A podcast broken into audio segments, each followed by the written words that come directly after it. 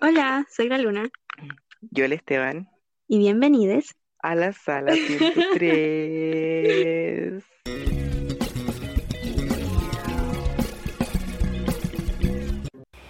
Hello. Hola. ¿Cómo estamos? Bien, ¿y ustedes? Bien, ¿Cómo por acá. Qué bueno. Bien también. Primer capítulo del año. Muchos años. Sí. ¿Sí o no? Hay que aprovechar de, de desear un feliz año, a pesar de que ya es bien tarde. Bueno, igual Sí, todavía no se acaba enero. sí. Sí, todavía hay tiempo. Ah, se Sí. puede todavía. No sabemos cuándo, qué día están escuchando esto, tampoco. Ah, el otro año. 2030. Bueno, sí. Bueno, el, el día de hoy les traemos un capítulo que en realidad pensábamos grabar el año pasado, como para finalizar el año pasado, pero porque por cosas de la vida no se dio. Así que lo estamos grabando ahora, porque tampoco es un capítulo como, o sea, no es como algo que ya no sirva, así como que no, ya pasó, aún se puede hacer. Y es eh, nuestras mejores lecturas de Yay. 2020. Entonces hoy día vamos a estar eh, nombrándole los libros, dándole la sinopsis, eh, comentando por qué fueron nuestros favoritos de el año pasado. Y eh, ah, eso. No sé si alguien más quiere agregar algo antes de empezar. No solo comentarles que vamos a eh, leer la sinopsis de los libros, comentar un poco de lo que nos pasó con ellos y obviamente no vamos a hacer spoilers eh, de la trama, solamente de los sentimientos que nos provocaron. Y eso, pues Esteban, te Así es. la posta para que comiences. Thank you. Bueno, eh, yo particularmente los tengo en un orden como del que menos me gustó dentro de esta lista de favoritos hasta, el, hasta mi favorito, favorito, favorito. Y eh, quiero partir hablar, hablándoles de uno que eh, me emociona harto porque creo que nunca había hablado en el podcast eh, de él. No es tan tan conocido como los otros que tengo en la lista. Y es Almas de Rojo de Francisca Solar, que es una autora chilena. Y les voy a leer la sinopsis que está en Goodreads. Dice así. Los cuentos reunidos en Almas de Rojo no brillan solo por sus intrincados mundos posibles, sino también por los personajes que habitan esos nuevos mundos, con nuevos desafíos y nuevos sueños, pero con los mismos viejos temores, demostrando que, aunque cambie el escenario, algunos diálogos permanecen. Eh, ahí como les estaba leyendo, Almas de Rojo es una antología de cinco relatos, si no me equivoco, de ciencia ficción, los cuales mezcla como... Eh, como... Ay, ¿cuál, qué es, ¿Cuál es la palabra? Traumas. eh, Sí, yo creo que la palabra es traumas. Traumas, miedos, eh, que nosotros podemos ver ya el día de hoy, pero eh, la autora los coloca en un escenario futurista. Entonces son cinco relatos súper, eh, bueno, cortitos, pero súper adictivos, eh, súper bien escritos. Eh, a mí me gustó mucho eh, y lo bacán es que hay como de todo dentro de los cinco relatos. Hay eh, relatos de suspenso, hay otro un poquito más em, como de romance, no, no de romance, pero sí más como bonitos. Entonces, nada, me, me acuerdo, bueno, lo leí en abril, pero me acuerdo que me dejó con una muy, con un muy, muy buen sabor de boca. Entonces lo recomiendo mucho, mucho, sobre todo si quieren empezar a leer la ciencia ficción. Encuentro que es un súper buen libro para comenzar. Qué buena. Yo la verdad no, he leído mucho de autores chilenos. Creo que casi nada. Mm. Yo tampoco. Poquito. Creo que en el colegio leí eh, un par de veces autores chilenos. Sí, igual.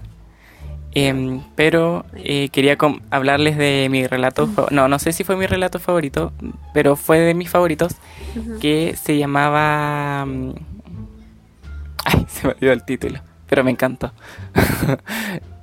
Yo te elijo, ahí estaba. Yo te elijo se llama. Y eh, la trama del libro era que eh, en los años que, que se encontraban, eh, la, la humanidad había decretado ilegal el, el que la gente pudiera, mm, o sea, el, la compra y venta de mascotas. Era ilegal en todo el mundo, entonces solamente estaba la adopción. Pero la diferencia es que tú no escogías a tu mascota, sino que tu mascota, la mascota te escogía a ti. Entonces un relato muy muy bonito y es de mis favoritos. Y, y nada, pues para que para que Como lo invito a leerlo. Que tú ibas a Ollivander si la varita te escogía. Claro. Sí, así mismo. Qué interesante. Pero es muy bonito. ¿Cierto? Sí. Se escucha interesante. Sí, así que eso, esa es mi primera lectura que tenía que anotar de mi top de mejores lecturas del 2020. Muy bien. ¿Tú, Pancho? Eh, ya, le doy. Eh, yo, a diferencia del Esteban, no, no los ranqueo. Solamente escogí mis mejores lecturas, pero no, no les doy un orden de cuál me gustó, a cuál, cuál me gustó más y cuál me gustó menos. Así que voy a ir como comentándoselo a medida que los fui leyendo dentro del año. Y uno de los primeros que leí que está dentro de mi lista de favoritos no podía ser otro que un libro de Cassandra Clare, o sea, de Cazadores de Sombras. y este libro eh, justo este mes se está publicando en español eh, y es el primero de la nueva trilogía de Cassandra Clare que se llama Cadena de Oro. Bueno, en español le pusieron La Cadena de Oro. Y les voy a leer un poco de la sinopsis. Sin, La si medallita. no leído la trilogía de Los Orígenes, podría haber un mini spoiler, pero eh, ya han pasado 12 años desde que se publicó Los Orígenes, así que Así que Por favor. no cuenta tanto. sean, sean conscientes. ya, eh, dice así. Cordelia Carstairs es una cazadora de sombras, una guerrera entrenada para luchar contra demonios. Cuando su padre es acusado de un crimen atroz, ella y su hermano viajan a Londres para evitar la ruina de la familia. Pronto, Cordelia se reencontrará con sus amigos de infancia, James y Lucy Herondale, y es arrastrada por su mundo de bailes elegantes, encuentros secretos y reuniones sobrenaturales donde vampiros y brujos se mezclan con sirenas y magos. Pero la nueva vida de Cordelia salta por los aires cuando unos demonios arrasan Londres, unos seres diabólicos que no se parecen en nada a ninguna criatura contra la que un cazador de sombras haya luchado hasta el momento.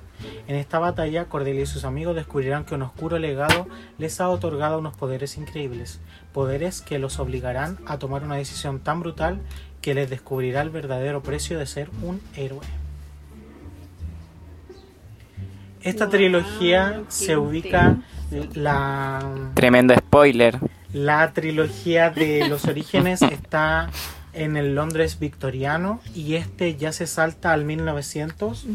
por lo que entra dentro del Londres eduardiano y sigue estando todo ese halo de, de antigüedad, esos bailes, esa música, como toda la bohemia que había en esos años. Y bueno, como, pudieron escuchar, esta historia es súper interesante.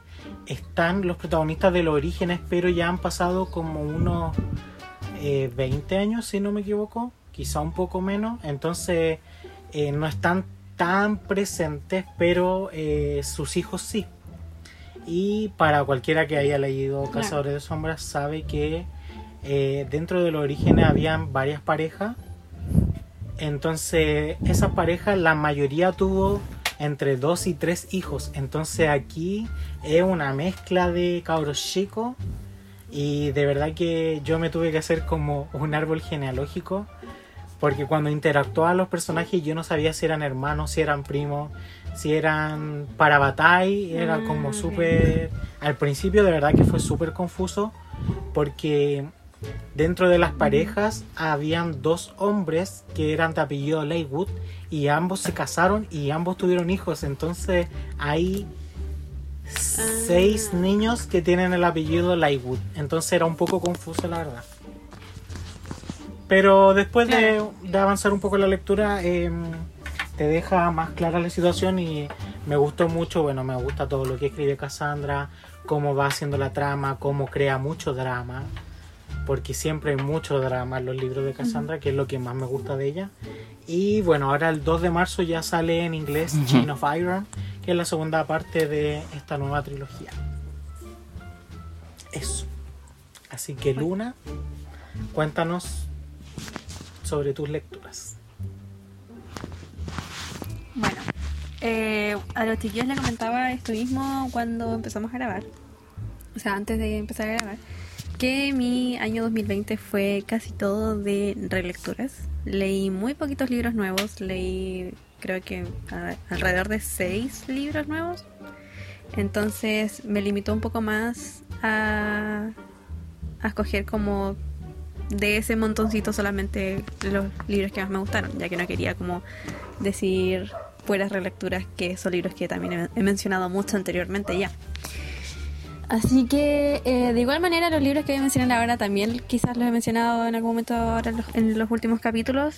Eh, pero en fin, voy a partir con eh, el de Victoria, que es Los túneles de hueso, que es el segundo libro de eh, la continuación de La ciudad de los fantasmas de Victoria Schwab.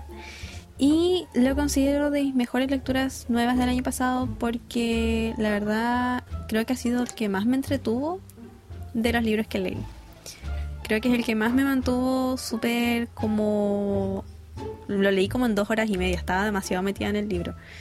Y bueno, es Victoria en realidad, el libro estaba súper bien narrado. eh, me sorprendió bastante porque igual le tenía un poco de miedito que fuera como la continuación y qué sé yo, y que no fuera como igual de buena que, la, que el primer libro, o que iba a ser como mucho relleno, o que se iba a repetir mucho lo del primero, qué sé yo, que fuera a pasar algo así.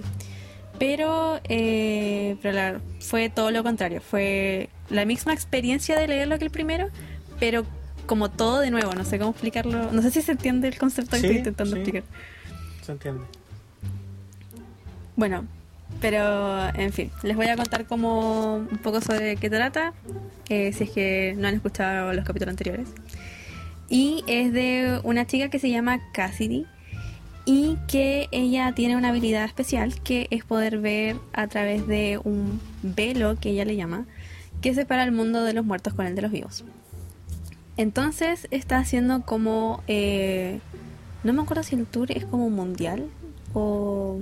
Bueno, en fin, la cosa es que están haciendo como una especie de tour porque los papás están grabando un documental sobre las ciudades más embrujadas del mundo. Y en el primer libro van a Escocia, a Edimburgo, y eh, ahora están en París, en el segundo libro. Y eh, bueno, es eso más que nada. Tiene un mejor amigo que se llama Jacob y es un fantasma también.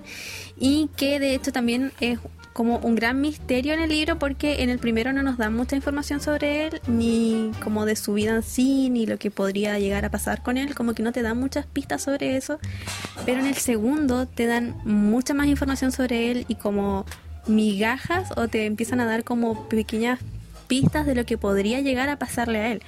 Entonces es lo que más te deja como metido del libro y yo creo que es lo que también te da como el, la motivación de continuar con el siguiente que venga ahora. Y mm, eso. Qué bueno. Sí, yo recuerdo que cuando grabamos un capítulo, no sé si fue en octubre o después, no sé, eh, hablaste también de este libro y yo lo tengo súper pendiente porque me encantó el primero. Eh, lo leí cuando, justo antes de que Victoria viniera a Chile y me gustó mucho, mucho. Otra cosa que hay muchas referencias a Harry Potter, me encanta. Eh, ellos hablan de sus casas y todas esas cosas. Y em, como tú comentaste eso de que hablaba mucho sobre Jacob, preferí no leerlo porque ahora en marzo, no sé si el primero de marzo, pero dentro de marzo sale en inglés eh, la tercera parte que es Bridge of Souls, que vendría siendo como puente de almas Sí. o el puente de las almas, y que anunciaron que igual en mayo parece que sale en español. Entonces dije, no, voy a esperar. Prefiero esperar porque son libros cortitos, concisos, porque como decís tú, no tienen como relleno, porque donde son tan cortitos, es como para llegar y Sí. leérselo. Así que yo creo que voy a esperar. Y lo otro es que yo no, no he visto que hayan anunciado que este tercer libro es el final. No han dicho que es una trilogía, porque Yo dicen tampoco. siempre que son las crónicas de Cassidy Blake. Y yo recuerdo que también les comenté hace un tiempo cuando Victoria vino, tuve la oportunidad de hacerle una pregunta y yo le pregunté que si tenía pensado en escribir más libros y ella me dijo que iba a ver, que inicialmente era una trilogía pero que le habían pedido que extendiera más la historia porque recordemos que este libro apunta a un... eh, es middle grade, o sea que apunta como más a los niños. Entonces es como lo único que ella tiene de ese tipo de libros. Así que al parecer lo expandió porque yo no he visto que diga así como el gran final. No, yo he visto que lo Sí. anunció como el tercer libro. Así que mm, Sí. eso me, me gusta. Sí, y sa- sabes que ahora que mencionaste eso de que donde es middle grade y toda la cosa, da como la sensación cuando uno lee Percy Jackson los libros, pero con otro género entre comillas, porque este es como un paranormal middle grade. Entonces, pero yo al leerlo me da como esta sensación igual ahora que lo pienso, es como, como cuando uno lee Percy Jackson. Y son como más entretenidos, más dinámicos. Sí, po.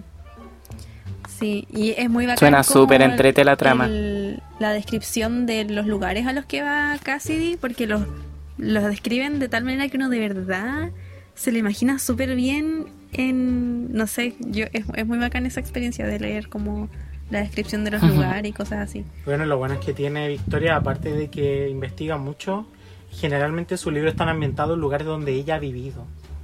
Entonces sabe cómo darte todo el... Y bueno, yo creo que Sí. igual la mayoría de los escritores que son como aplicados en ese sentido hacen esas investigaciones. Por ejemplo, Cassandra Clare, cuando va a escribir un libro y tiene pasaje en otra ciudad, ella se va a vivir a esa ciudad para escribir esas partes. Yo he visto varias entrevistas donde ella habla, por ejemplo, Mm. en la trilogía de Renacimiento, una de las protagonistas es mexicana y ella se fue a vivir a Ciudad de México y le pedía a sus amigos mexicanos que le dijeran como qué lenguaje podría tener Cristina eh, y de repente ella dice palabras en español, tú leyéndolo en inglés ella dice frases en español, entonces es súper entretenido cuando Ah, hacen bueno. esas cosas y se agradece y de hecho dijo que Mm. en este libro que les dije que iba a salir ahora que Shane of Iron va a haber un personaje italiano y de hecho eh, se- también se fue a viajar por Italia cuando estaba escribiéndolo y este personaje va a ser de apellido D'Angelo como Nico D'Angelo. Y de hecho este libro está dedicado al tío Rick que le dice así Oh. como gracias por prestarme el apellido D'Angelo que también Rick le dedicó un libro a Cassandra que es el de Magnus Chase. Mm, por, por el sí, nombre de Magnus porque recordemos que uno de los personajes más icónicos de Cazadores de Sombras es Magnus, Magnus Bane, un brujo. La luna se quedó pegada. Ahí sí. Uh, ¿Aló? ya porque saque unos chilenos entonces para que se venga para acá ¿Te la, casa. Yo me la traigo para la casa para que me firme todos los libros porque no voy a ir con los 50 libros para allá. Yo me la traigo para la casa. Venga, venga, Venga a tomarse un tecito conmigo, la secuestro. Sí, pero esa, esa es la primera lectura de la luna. Me encantan los middle grade. Sí. Sí, a mí igual, como que engancho caleta. Qué bacán que Son tengan relleno. O sea, no tengan Sí, relleno. Porque son como súper enganchadores. Me encanta. Sí, son lecturas súper ligeras y que sirven mucho cuando uno tiene como estas como momentos en los que sientes que no te da como la motivación de leer o te cuesta engancharte de un libro, cosas así. Encuentro que Sí. son libros súper buenos para retomar la- el hábito de leer, por así decirlo. Sí. Nada que ver con la Dila Rupo. No, y la Adi. Ya vamos a dejar, para ti. vamos a dejar tranquila a la Adi. Después, en otro capítulo vamos a hablar de la Adi. Bueno. Em, ya. Sí. Eh, ¿Sigo yo? El segundo libro que yo tengo, eh, hablé hace muy poquito de él acá en el podcast, pero no me importa porque es de esos libros que to- todos deberían leer. Y es Sadie de Corny Summer. Un libro que leí a finales del año pasado. O sea, no, no a finales. Fue de los últimos que leí el año pasado. Y luego lo estuve releyendo. Eh, y eh, les voy a hablar sobre qué trata. De hecho, la sinopsis la escribí yo. Así que eso, apláudanme después. Eh, dice así. Como tantas otras historias, esta comienza con una chica muerta. Cuando, cuando Matty muere, el mundo de Sadie se termina de, desmo- de desmoronar. Con una investigación del caso ineficiente y con un ambiente social que te come por dentro y por fuera, Sadie decide por su propia cuenta descubrir la verdad acerca del asesinato de su hermana.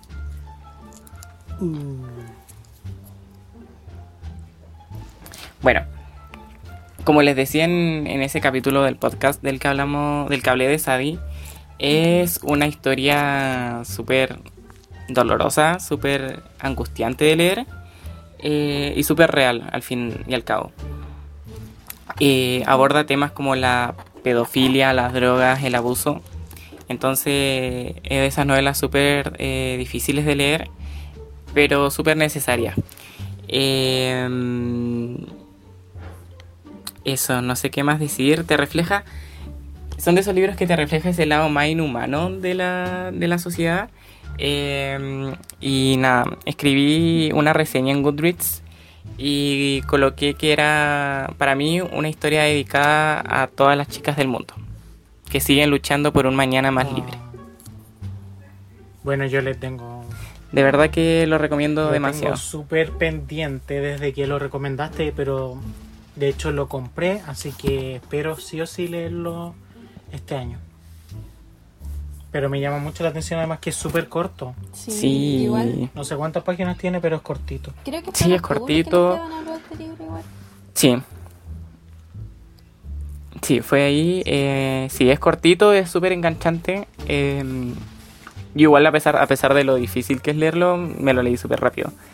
Porque atrapa, es súper ágil de leer. Eh, y eso, lo recomiendo mucho, mucho, mucho, mucho, mucho, mucho. Y eh, hace poco creo que la autora sacó, un- o no sé si hace poco, pero tiene otro libro que lo vi en las historias del Nacho, de Lector Antártico. Y que creo que va por, el, por la misma Sí, onda. yo también lo vi en BookTube. De ese. No sé si salió o va a salir pronto. Mm, Pero creo que salió como pronto. estamos vivo en directo, lo vamos a Pero. buscar. Eh, con- Yay. El Pancho estaba haciendo apoyo visual. Claro, sí. Igual yo creo que ya quedó claro, pero necesario decirles que hay que estar como preparado para leer este libro, ¿no? Preparado psicológicamente. ¿Lo buscaste, Pancho? Ya, aquí encontré Pancho uno que se llama The Project. The Project. Creo que así se llama. Creo que ese es. Pero creo que Que me sería como el proyecto y dice que eh, sí, esta es. Dice que sale a la venta el 2 de febrero. Es como una portada azulita. Ah, yo encontré una negra con un fondo con un rojo. Pero dice que sale el 2 de febrero. A ver, es- The Project, así se llama, el proyecto. ah. Creo que fue otro el que vi entonces. Ah, sí, fue, el- fue otro el que yo vi en las historias del Lancho, que se llama El Último Grito. Mm, Claro, yo decía azulita, pero es porque creo que así se ve en la Kindle. Pero así se llama y aparentemente es como de la misma onda de Sadie. pero ese salió Pero ya, eso, súper recomendado, de verdad. Sí, ya salió. Ah, ya. No, yo el que, el que yo había visto era este. Que dice que se trata de. A ver. Ah, ya. ¿Cierto?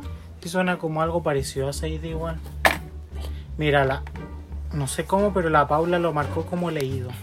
Quizá le dieron un. Ah, le dieron un arc del libro a la Paula de Love, de Love Books Mm. CL. Y le dio tres estrellas. Ah, Se lo dieron por NetGalley, dice. Uh. Ya, sigámosle nomás entonces. Pues. Eh, ¿Voy yo? Sigamos. ¿Ustedes leyeron eso de besando al coronavirus? No. No, lo vi. Hubo un tiempo que, que estaba todo el mundo hablando de, ese, de esa historia. No, Salió de Wattpad, ¿o no?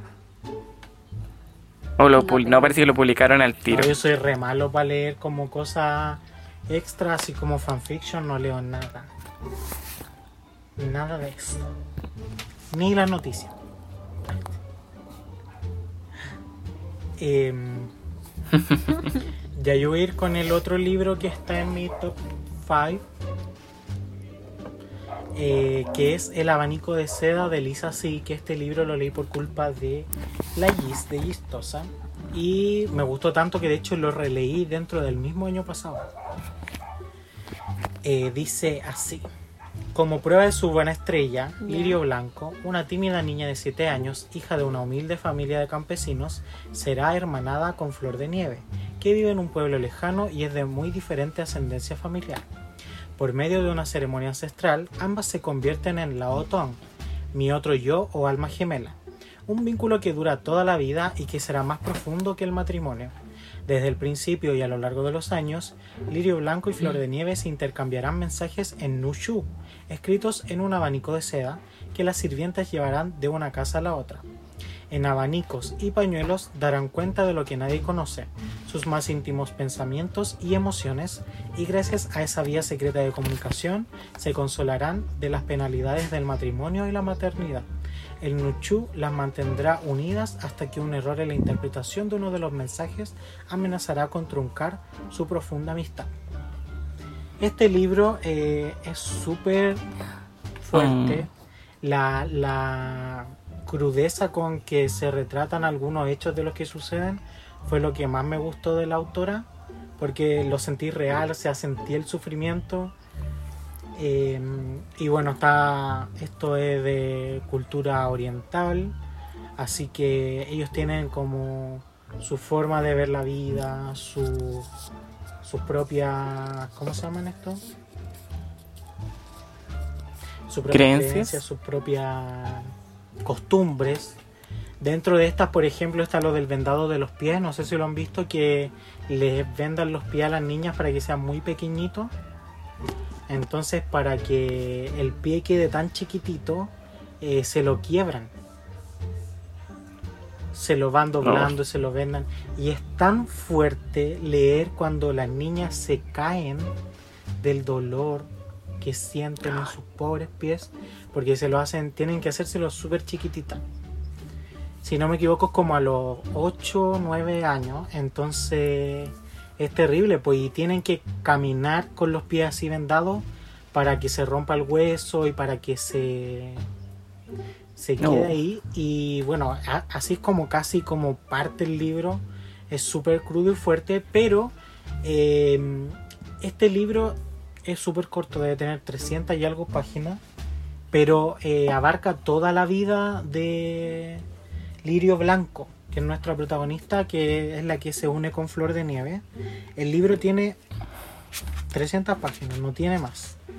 Pero de verdad que duelen toda la vida. Es súper hermoso el libro. A mí cuando lo empecé a leer, eh, bueno, de hecho cuando yo leí la sinopsis de la GIS por la que dije así como tengo que comprar este libro, eh, me recordó mucho una película que se llama Memorias de una geisha, que mi mamá la veía mucho cuando yo tenía como, como 13 años y la vi muchas veces con mi Mm. mamá. Y ahí también pues te muestran la vida de estas niñas que están obligadas a ser geisha, a, a atender a, a los hombres, a llevar una vida de silencio y, y también esa película se extiende por muchos años. Yo creo que eso es lo bonito, ver cómo, cómo ella va creciendo, cómo va comprendiendo las cosas que suceden. Así que totalmente recomendado. Sí, yo también lo tengo muy, muy pendiente. De hecho, lo anoté como propósito del 2021. Jay, Leerlo. Para sufrir. Junto a Wolfsang. ¿Y cuántas Sí. le Sí, le di las dos veces la- le di las cinco estrellas porque la sufrí igual las dos veces. Oh, Bueno. O sea, no bueno, pero... No, ah, para mí es bueno, a mí me gusta que los libros me claro. hagan sufrir. Ajá. Sí. Porque Sí, eso te hace como no olvidarlo, eso como que deja una marca en ti. O sea, hay... ujú. Sí, Igual que las películas, Sí. yo siempre vuelvo a ver películas que me hicieron llorar, no veo películas que me hicieron feliz o que tenían buenas escenas de acción, no, no, no. de más. Sí, Y tú, Luna, cuéntanos otra de tus lecturas. Viva el masoquismo. Ya, eh, este libro lo terminé creo que los primeros días de enero, si no me equivoco. Pero igual lo tomo como lectura del año pasado porque lo inicié el año pasado. Así que no me importa nada. Y es El cementerio de animales.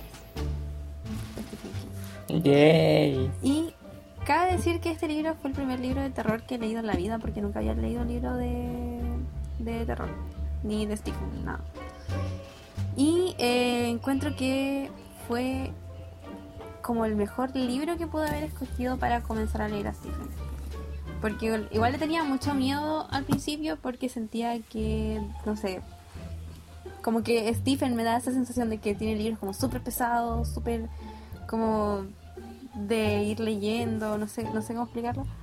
Y dije, lo más probable es que lo comience y no lo termine por lo mismo. Pero eh, la verdad es que me gustó mucho. Eh, al principio no le encontraba como cómo esto va a transformarse en algo como de supuesto terror. No, no me cabía en la cabeza. Pero es wow. Después como de la mitad más o menos del libro se pone brígido, brígido. Muy, muy bueno. Le voy a decir la sinopsis para que se entienda más o menos. Dice, Church estaba allí otra vez, como Louis, Creed temía y deseaba, porque su hijita Ellie le había encomendado que cuidara del gato y Church había muerto atropellado. Louis lo había comprobado, el gato estaba muerto, incluso lo había enterrado más allá del cementerio de animales. Sin embargo... Oh, mira, se equivocaron en escribir acá. Ya. Bueno, ¿Qué dice, escribieron? sin embargo, Church, en vez de escribir Church, escribieron Gruch. Está mal puesto. Ya bueno.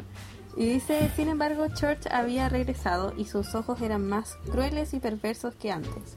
Pero volvía a estar allí y Ellie no lo lamentaría. Lois Creed sí lo lamentaría, porque más allá del cementerio de animales, incluso más allá de la valla de troncos que nadie se atrevía a traspasar, y de los 45 escalones, el maligno poder del antiguo cementerio indio lo reclamaba con macabra avidez. A veces es preferible la muerte. Uh, oye, eh, Como se ve ahí, es una familia... Church es un gato. Sí, Church es un gato. O sea que Cassandra Clare tomó de ahí la referencia. No sé si ustedes. Bueno, ustedes leyeron Cazador de Sombras, pero hay un gato que se llama Iglesia. Que en inglés se llama Iglesia. Sí. Y en inglés, Iglesia es Church. Church. Y de hecho es un gato de ojos amarillos. ¿En serio? Sí, es gris. Funa. No, porque una referencia. Esto es para ti. ah. Esto es para ti, Cassandra Clare. Esto es para ti, Cassandra. No, pues ella siempre dice dónde toma la inspiración y todas esas cosas.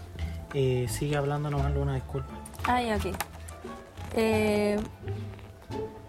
Ah... ¿Ves que se llama Church? Ay, qué bonito. El Pancho nos está mostrando al gatito, por si acá. Comentarios sin contexto. Para ponerlo en contexto, el Pancho no está mostrando al gato. Claro. ¿Ves que se llama Church?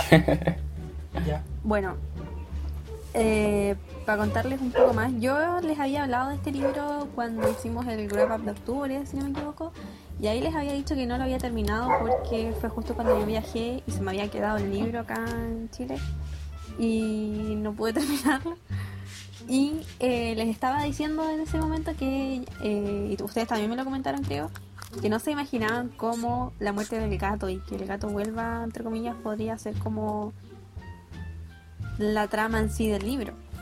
Yo tampoco me lo... O sea, yo decía así como igual medio como... Claro. Fome... No, no sé fome, pero no me imaginaba cómo eso podría dar tanto miedo. Pero en realidad la sensación va mucho más allá sobre eh, que el gato muerto, sino que es como del cementerio en sí. Como lo que termina causando en toda la familia. Claro. Y de a poquito te van como metiendo eh, el miedo así como de que en cualquier momento pasa algo. Tulio, estamos al aire. Sí. Y se pone súper, súper brígido. De verdad que no sé cómo eh, explicarlo sin poder decir mucho de spoilers como sobre la trama.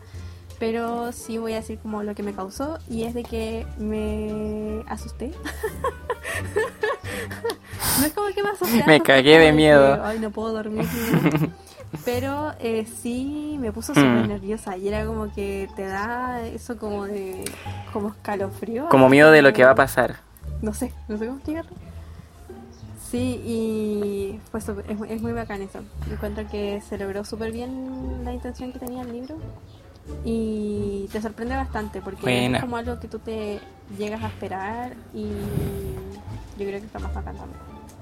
Como que no es, pre- ah, no es algo predecible porque de- yo no esperaba nada de lo que pasaba después. Como que me imaginaba otras cosas, pero nunca lo que pasó. Mm, Y eso. Qué bacán. A mí me pasó algo- similar cuando empecé a leer a Stephen. También tenía esa como sensación de que iba a ser como muy pesado. Eh, y les recomiendo mucho, bueno, la Luna les, recomien- les recomienda este libro, pero para empezar a leerlo yo también les recomiendo Misery o Ah, Carrie, sí. que fueron los primeros que leí. Pero Misery sobre todo también me, pasa, me pasó eso al principio, así como ya, esto, ¿cómo te va a dar miedo? Como la trama. Como que entiendes lo que va a pasar, que la, la premisa es como de un, un autor que se tiene un accidente y una señora lo, lo, lo salva y lo lleva a su casa uno que igual como que infiere lo que va a pasar. Pero al final como que el miedo es, eh, es como la ansiedad que te produce el libro, como qué va a pasar. Em, eso. Pero es muy bueno. Yo igual tenía ganas de leer Misery, también me lo recomendaron mucho para empezar a leer a Stephen. Sí, muy, muy, muy bueno. ¿Sigo yo?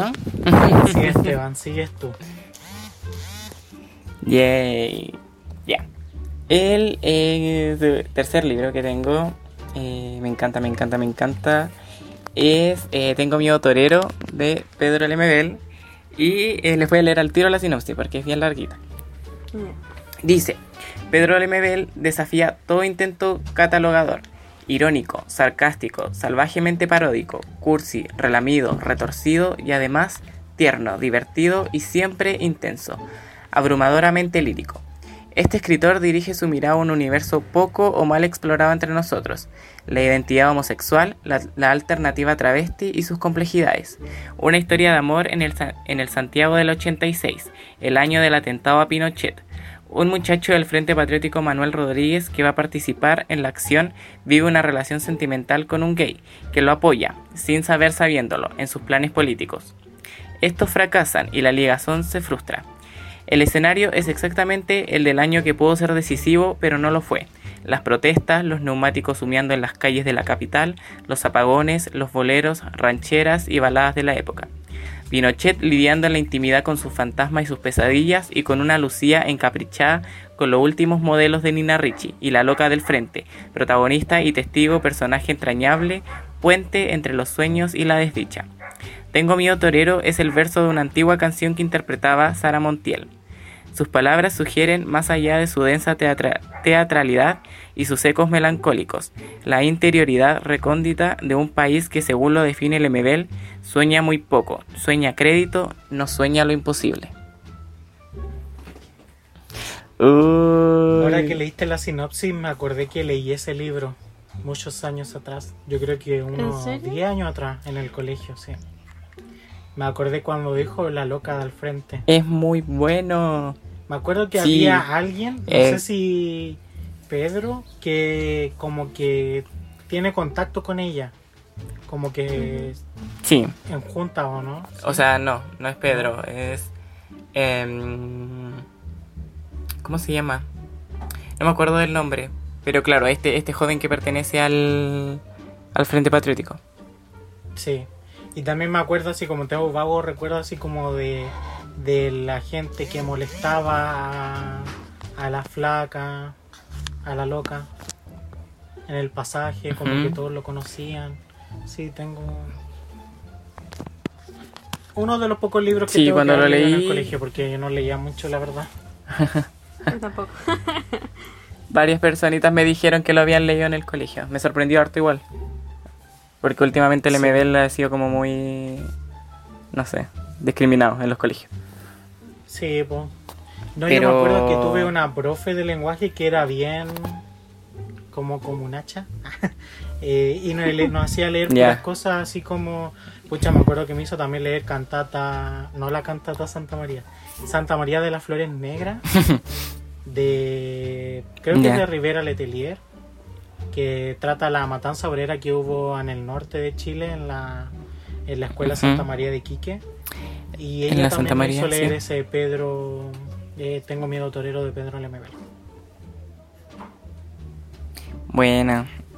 Sí, es un muy, muy, muy buen, muy buen libro. Yo quedé súper contento después de leerlo porque de verdad que... No sé, lo veo como una obra de arte. Es, mu- Oye, es ¿viste muy la bueno. película? No la he visto. Mm, Sorry, not sorry. Pero planeo verla este año. La protagoniza el Alfredo Castro. Y dicen que es súper buena. Sí, yo también he visto súper buenas reseñas, tampoco la he visto. Pero he visto buenas críticas de la película. Sí. Sí, dicen que mm, es una muy buena adaptación. Así que eso también recomendado. Tengo planeado seguir leyendo a, a- al MBL este año porque me dejó encantado. Eso. Bueno. Pancho. Ya, yo sigo entonces con eh, The Song of Achilles o La canción de Aquiles de Madeleine Miller. The Song of Pages. Eh, The Song of Pages, claro, invocando a la Javi aquí. Eh, bueno, yo un día le dije a la Javi, aquí story time, pues la Javi me, me odia mucho porque a mí no me gustó Wolfson. O sea, a mí me gustó Wolfson, Ah, pero tampoco lo encontré una gran maravilla. Y eh, después de terminar el primero, fui por el segundo, que es Ravenson, que es su favorito. Y a mí, de verdad, que no me gustó casi nada de ese libro. Pero más que el libro, yo creo que mi problema fue con la forma de escribir del autor. Así que un día le dije. Ravenson, sí. Un día le dije a la Javi, oye, si leo. Bueno, yo igual tenía la canción de Aquiles como dentro de mis pendientes, ya lo había comprado de hecho. Pero le dije, Javi, si leo la canción de Aquiles y me gusta, ¿me odias un poco menos? Y me dijo que sí. Así que aquí estamos y está dentro de mis mejores lecturas. y les voy a leer la sinopsis de la canción de Aquiles de Madeleine Miller. Eh, dice: El joven Oh. príncipe Patroclo mata por accidente a un muchacho.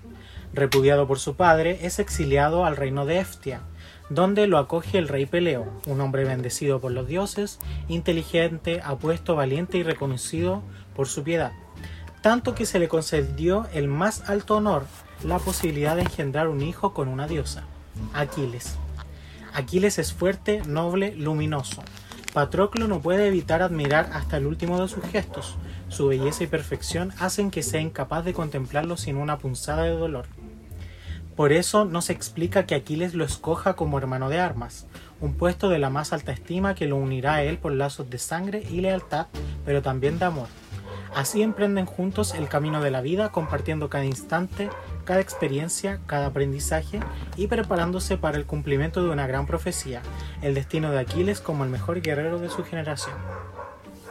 Esa es la sinopsis. eh, bueno, como si, si saben de la, cul- bueno, de la mitología griega, sabrán más o menos quién es Aquiles.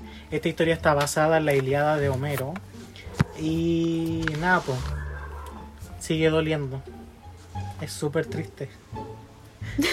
Pero mm, es, es hermoso, es hermoso como, como te relata. el- Es, es Sí. tan real que tú sientes que el mito siempre fue así. Tú, tú sientes que esta es la verdadera historia. Mm, Está tan La historia jamás contada. documentado, tan... Sí, es como... Sí. Es como cuando dan esos documentales así como eh, The True Hollywood Story, así como aquí está la historia real de Aquiles y de verdad que es muy hermoso, yo creo que todos deberían leerlo, lo que sí yo creo que puede hacerse un poco pesado en el sentido de los Sí. términos de la mitología, porque hay mucho, o sea, eh, en esa época, en- bueno, en la época que se escribió la Iliada, eh, los dioses vagaban por el mundo, habían, no sé, por el dios de este río, el dios de esta montaña, no es que el oráculo, ¿cachai? Y, y todas esas cosas, entonces eso se te podría hacer un poco pesado si no estás tan como... em, eh, como tan Familiarizado. Familiarizado, gracias, eh, con los temas más mitológicos. Pero, por ejemplo, si has leído todos los libros del tío Ricky y te encanta la mitología, este libro es para ti. Esto es para ti. Esto es para ti. Y para Planeta también. Sí. Oye, hablando de Planeta, Y para Aquiles no saben también. nada lo que pasó. No saben nada lo que pasó con Planeta. Se mandaron- Escucharon el podcast. Y escucharon el podcast y se mandaron una embarrada. No es que, como les decía, hace poquito se publicó en España, eh, creo que esta semana, o se va a publicar la otra semana, eh, la cadena de oro. Y eh, La medalla de oro. En, en su en su Instagram publicaron como como tarjetas así de los personajes principales. Y nada, pues pusieron un personaje que es de otra saga, nada que ver. Y de hecho como que... De hecho como que imprimieron tarjetas con ese personaje que es de otra saga, no de la cadena de oro. Fue muy chistoso. alguien, alguien echaron en planeta. De más. Mazo cagada. ¿A quién tienen a cargo de la Ahora con publicidad? más sentimiento vamos a decir, esto es para ti. Planeta. Esto es para Esto es para ti. vos, planeta. Sí. Eso, po. ¿Tú, Luna, algo más que comentarnos? Yo la verdad es que voy a caer en la repetición y voy a decir una de mis relecturas. Porque en verdad ya estaría... En realidad no, no estaría siendo sincera si digo alguna de mis nuevas lecturas porque no, no considero otro libro más de los nuevos como de mis mejores lecturas. Pero sí voy a, en vez de decir como que fue mi mejor lectura, voy a decir que fue como mi mejor experiencia leyendo, eh, releyendo estos libros que es gracias a la lectura conjunta que organizé con el Pancho. Eh, y es haber leído los libros de Rick eh, el año pasado. Encuentro que de verdad fueron lo que más me mantuvo como motivada a leer y que me mantuvo en el hábito de seguir leyendo porque de verdad que el año pasado volví a leer entre comillas porque había tenido harto tiempo lejos de Bookstagram en sí y lejos de leer y cuando volví empezamos con esta lectura conjunta con el Pancho y eh, tuve varios momentos durante el año en los que quería dejar de leer, en los que quería volver pero no podía, en que me costaba leer otros libros, entonces estar leyendo estos libros de verdad que me mantuvo súper así como conectada todavía con los libros en sí. Y eh, Oh. no sé, creo que fue una muy bonita experiencia que todavía sigue siendo bonita porque todavía estamos haciendo la lectura conjunta. Así que Yes. mm, así que eso, solamente eso más quería agregar para mis mejores lecturas de el año. Sí, creo que he nombrado Percy Jackson en, en el podcast. Más sí, de una vez. lo he nombrado más de una vez, así que no creo que sea necesario explicar de qué trata Percy. Pero sí voy a mencionar cuáles son los libros que más me gustó releer y yo creo que entre ellos fueron, eh, bueno, el último de la primera saga y eh, de la segunda me gustó mucho releer eh, el de la Casa de Hades, Creo que ese es Ay, como de mis favoritos de, de la segunda saga. Y lo disfruto mucho cada vez que lo leo. Y esta vez no fue la excepción. Así que eso. Luna, di que eres fan de Percy Jackson sin decir que eres fan de Percy Jackson. Oh, ¿cómo podría decir eso? Eh, Fácil, po. Cállate, Tienes que hacer ese. TikTok. ah, iba a mostrar todas mis cosas de Jackson, pero no importa. ¿De qué cabaña eres? claro. ¿Cuál es tu cabaña? Todo aplasta por los libros así. Sí. No quiero saber cómo te eso, llamas, pues. quiero saber cuál es tu cabaña. Claro. Claro. ¿Tú, Prioridades. Esteban? Viene- Vienes ya con tu top one, ¿o no? ¿Qué- ¿Cuál fue tu mejor ¿Cómo lo diría? Ah, lectura? yo estaba pensando cómo decir que era fan de Percy. Ya, bueno, tú también. Dinos que eres fan de Percy sin... Pero no, no se me ocurrió. No se me ocurrió. Hola, soy de la cabaña 3. Bu. La mejor cabaña. Ya. Sí, vengo con eh, mi top one. Mi, mi top one, como me salió. Qué chulo. Number one. mi one, two. mi eh, libro. One, two, three, four, five. Ya. Mi libro favorito del año. Del cual también hablé mucho, mucho, mucho, mucho, mucho. Y es una sonata de verano de Belén Martínez. El cual, eh, del cual también le dejo la sinopsis acá. Dice: ¿Y si tu libro favorito fuera mucho más que una buena historia? Casio Oliver está obsesionado con Preludio de Invierno, la primera obra de Oscar Salvatierra, un escritor ya retirado. Agua Blanca, el pueblo donde se, desarrolla la historia, es el lugar en donde Casio pasará el último mes de verano, entre sus pinos, fantasmas y recuerdos olvidados, mientras él intenta dejar atrás la pesadilla en la que se ha convertido su vida desde hace unos meses. Lo que Casio no sabe es que su propia historia ya comenzó hace tiempo, con un chico que le ofreció un paraguas bajo la lluvia, una mansión sobre un acantilado y un libro que esconde magia, muerte y amor entre sus páginas. En el abismo que separa la magia de la realidad, Casio tendrá que decidir por qué luchar, por qué vivir para que su propia historia se haga realidad. Aún. Pucha, yo igual tengo súper pendiente ese libro, pero no lo pillaba. Y no lo quiero... ¿Se imaginan poder ir al lugar donde se desarrolla su libro favorito? Que bacán. Me encantaría. Y vivir la media experiencia? Pase VIP. Así le pasa al, al prota. Eh, Qué bacán. sí, eh, tengo varias reseñas ya de este libro en mi, en mi perfil, le he hablado mucho. Y es que de verdad es muy, muy hermoso. eh, es bonito. Eh, es de realismo mágico. eh, nunca había leído un libro, o sea, había empezado 100 años de soledad, pero nunca lo terminé. Pero el primer libro que leo con realismo mágico y me gustó mucho, mucho, mucho. Y ahora con, bueno, lo dije cuando estaba, cuando hice un update de Adi LaRue, creo que ese tipo de libros son mis favoritos. Mm. Me estoy dando cuenta. Pero eso, muy, muy bueno, léanlo. Cuando ustedes lo lean, vamos a hacer un capítulo especial, a una zona de Ese verano. capítulo se va a llamar Un podcast de verano. claro. Te imaginas. Se quedó pegada la luna. Ya bueno, por mientras yo voy a leer la sinopsis de otra de mis mejores lecturas, que fue Una magia más oscura de Victoria Schwab o B.E. Schwab, que em, la sinopsis dice, Kiel es uno de los últimos magos viajeros con una extraña habilidad para trasladarse entre universos paralelos conectados por una ciudad mágica. Existe un Londres gris, sin magia y con un rey loco un Londres rojo donde se honra la vida y la magia y donde Kiel creció junto al heredero de un imperio esplendoroso.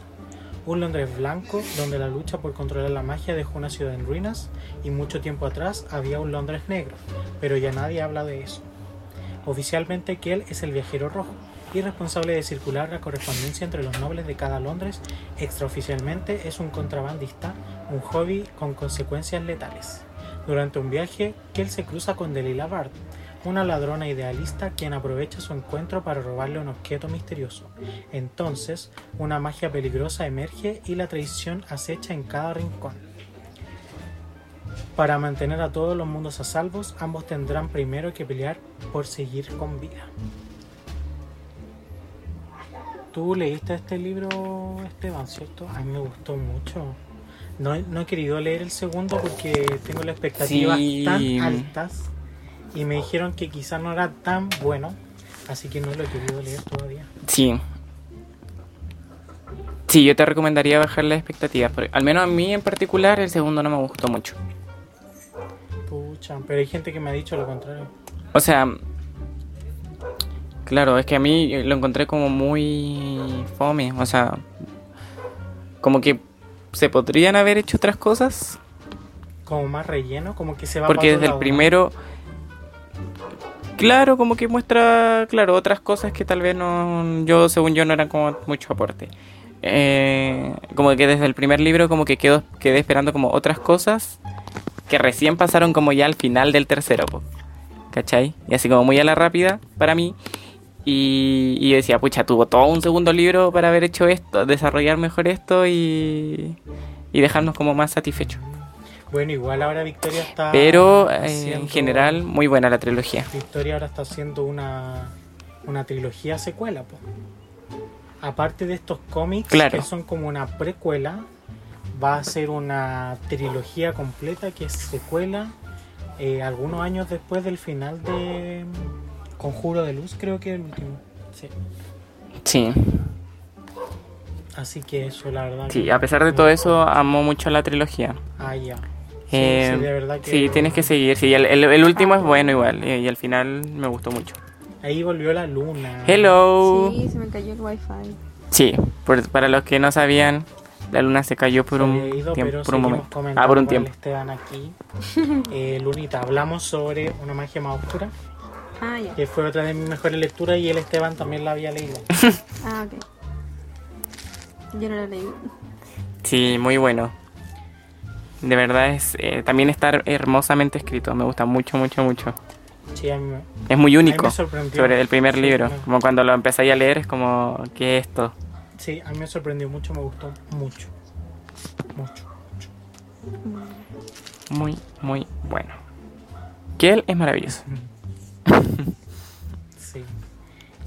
Y eso. ya para finalizar con el Esteban dejamos algo que eh, tuvimos en común y fue la trilogía de los habitantes del aire de Holly Black.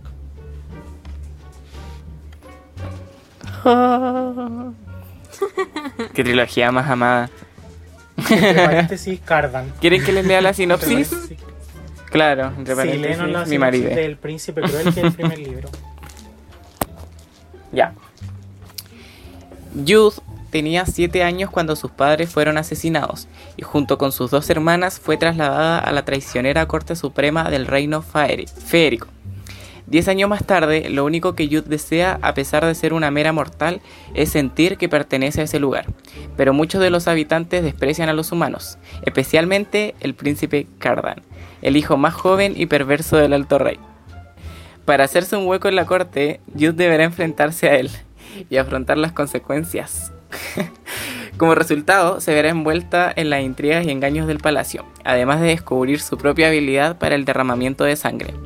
Al tiempo que la guerra civil amenaza con arrasar las cortes feéricas, Youth se verá obligada a poner en riesgo su propia vida con una peligrosa alianza para tratar de salvar a sus hermanas y al propio reino. Uh, ¿Qué estoy haciendo, Luna? Igual. Ve- Estaba mirando Desde a que mi necesitaba perrito. preguntarle por qué estaba haciendo. Ah. Es que yo me salía la pura luna en la pantalla y la veía así. Sin contexto. Claro. ¿Cómo se llama tu perrito, Pancho? Una Pero bueno. Se llama Mía, Ah.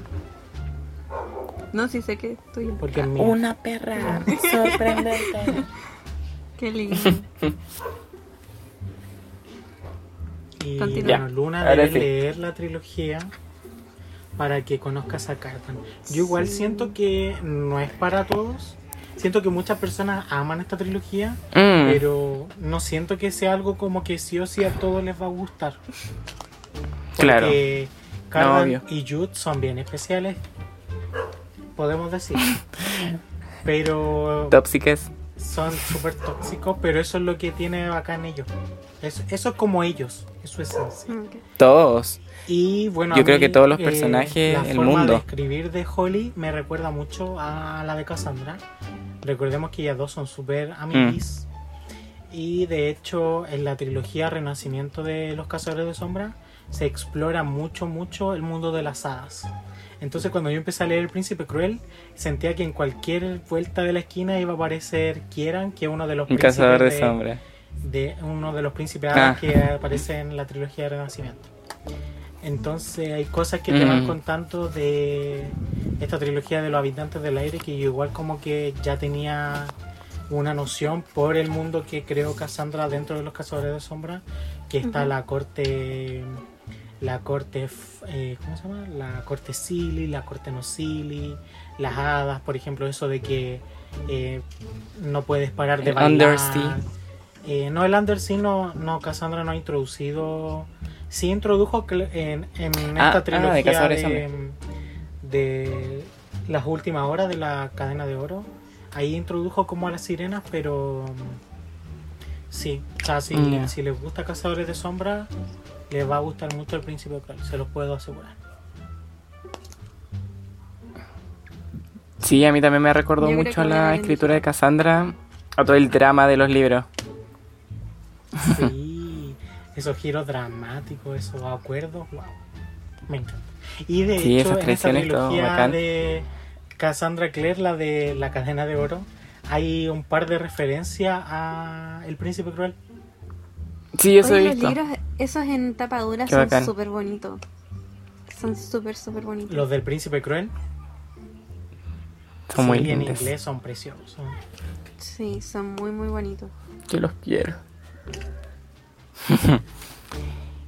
Em, y qué iba a decir, y de hecho, el, cuando terminé Queen of Nothing, que es el último del Príncipe Cruel, em, como que dije en mis historias que pasaba algo con, un, con una personaje que era lo mismo que pasaba al final de Cazadores de Sombras. Terminaba en la misma situación. Que no sé si puedo decirlo, porque si leyeron uno o el otro se pueden spoilear. Mejor dilo fuera de cámara. Y sí, eh, la, la novia de... mm, ay, ¿cómo se llama la hermana? No era Tayrin, la otra. ¿La Vivi? ¿Vivian? Vivian, sí. Ya, pero lo que hacen con la novia de ella es lo mismo que pasa con, con el otro personaje en Casa de Sombra. Sí. Eso, quería destacarlo. y al final del Príncipe Cruel, eh, la escena final, yo creo que es lo que menos te espera ahí de todo. No, y el El giro. contexto. El que más me gustó fue el segundo, que es The Wicked King o El Rey Malvado. Ese final es muy bueno. El giro que te da ahí es muy bueno. Te deja así como, ¿qué? Sí. Pero después le- leí el, se- el tercero y decís como ya, pero era obvio. Mm, Voy a empezar a leer el, el libro. Pero igual te Sí. sorprende. Sí, es bacán. Léalos. Tanta toxicidad que ustedes merecen leer ese... eso. Yo creo que lo voy a buscar en digital porque. Porque sí. No poder leer. Mm. Así que eso... Creo que esas fueron todas las lecturas, ¿o no? Sí. sí. No sé si tenemos alguna actividad o lectura conjunta que sepan para este mes. Es- yo tengo una Eh, yo he visto la del conjunta. Pancho. Sí, eh, en conjunto con la Luna, no sé si lo ubican. Estamos organizando una lectura conjunta de eh, la saga de las pruebas de Apolo del tío Rick. Que ya comenzamos con el primer libro que es El Oráculo Oculto, que lo vamos a estar leyendo hasta el 31 de enero. Así que todavía están a tiempo de unirse. Luego de ese vamos a seguir con eh, la La profecía luna enseñando el libro. eh, El laberinto en llamas, La tumba del tirano y el final que es La torre de Nerón. Torre de Nerón. Así que eso, vamos a estar leyendo cada libro cada dos semanas. Y la otra lectura conjunta que yo tengo que junto con la Gene de The Rainbow in the Books es de la trilogía Reina del Caos o Chaos Walking de Patrick Ness, que el 5 de marzo se va a estrenar la película por- protagonizada por Tom Holland y Daisy Ridley. Y ya empezamos el primer libro, de aquí hasta el 31 de enero vamos a estar leyendo El cuchillo en la mano. Después la primera quincena de febrero eh, la pregunta y la respuesta. Y al final de febrero eh, de hombres a monstruos. Cosa de poder ver la película con la trilogía ya leída para que si meten algún spoiler no nos spoileen los libros. Aunque el solo ver el Yay. trailer ya te tira unos buenos spoilers, así que no vean el trailer si quieren leer el libro. Que a veces los trailers muestran mucho. Sí. Sí, yo mm, no me llamaban ya la atención esos libros, pero ahora como que me nació otra vez el interés. Se ven buenos. Sí, la verdad. Y eso, yo no tengo lecturas conjuntas anotadas, o sea, no, no he visto. Aparte de las del Pancho. Sí, yo tampoco he visto mucho porque la verdad tampoco he estado tan pendiente de lo que, esté, lo que está pasando en Bookstagram. Así que tampoco he visto mucho sobre actividades y esas cosas. Pero No, no sabéis nada lo que ha pasado. No, me he Ah, no. perdido todo el chisme desde diciembre. Pero eso. Así que espero que les haya gustado el capítulo. Que si es que han leído alguno de estos libros, cuéntenos qué les pareció a ustedes. Eh, y eso, también nos gustaría saber a ustedes cuáles fueron sus lecturas favoritas de este año, que pueden ir a comentar en Instagram, en el post que vamos a subir sobre este capítulo, o Yay. YouTube cuando se suba el capítulo a YouTube. Y eh, eso, ¿alguien más tiene algo que agregar? No, nada. Eh, nada, gracias. nada. Bueno, y eso Gracias. pueden dejar sus eh, Gracias por escucharnos. De algo, de algo que quieran hablar en específico, o sea, de algo que quieran escuchar en realidad. Eh, pueden dejarnos las sugerencias en Instagram también. Sí, eh, que por cierto es guion bajo sala 103. Y eh, eso, 10-4. Ah, sí, creo que no hay nada más que agregar. Gracias por escucharnos. sí. Sí, espero que estén súper bien. eh, Lean mucho. Que tengan un muy buen inicio de año. Ánimo a quienes están todavía terminando el año pasado en sus universidades. Como yo. Eso. Y no Yes. olviden usar mascarilla. Sí. y no vayan a fiestas clandestinas porque ahora se pusieron las pilas y andan controlando. Sí, por favor, cuídense. Como dice el Pancho, usen su mascarilla. Eh, y eso. Cuidémonos entre todos. Entre todos. esto no está patrocinado por el MinSal. No, jamás. No, no. que se sepa. Pero eso. Eh, que estén bien y eh, yay. Y la frase Chao. Chao. Adiós.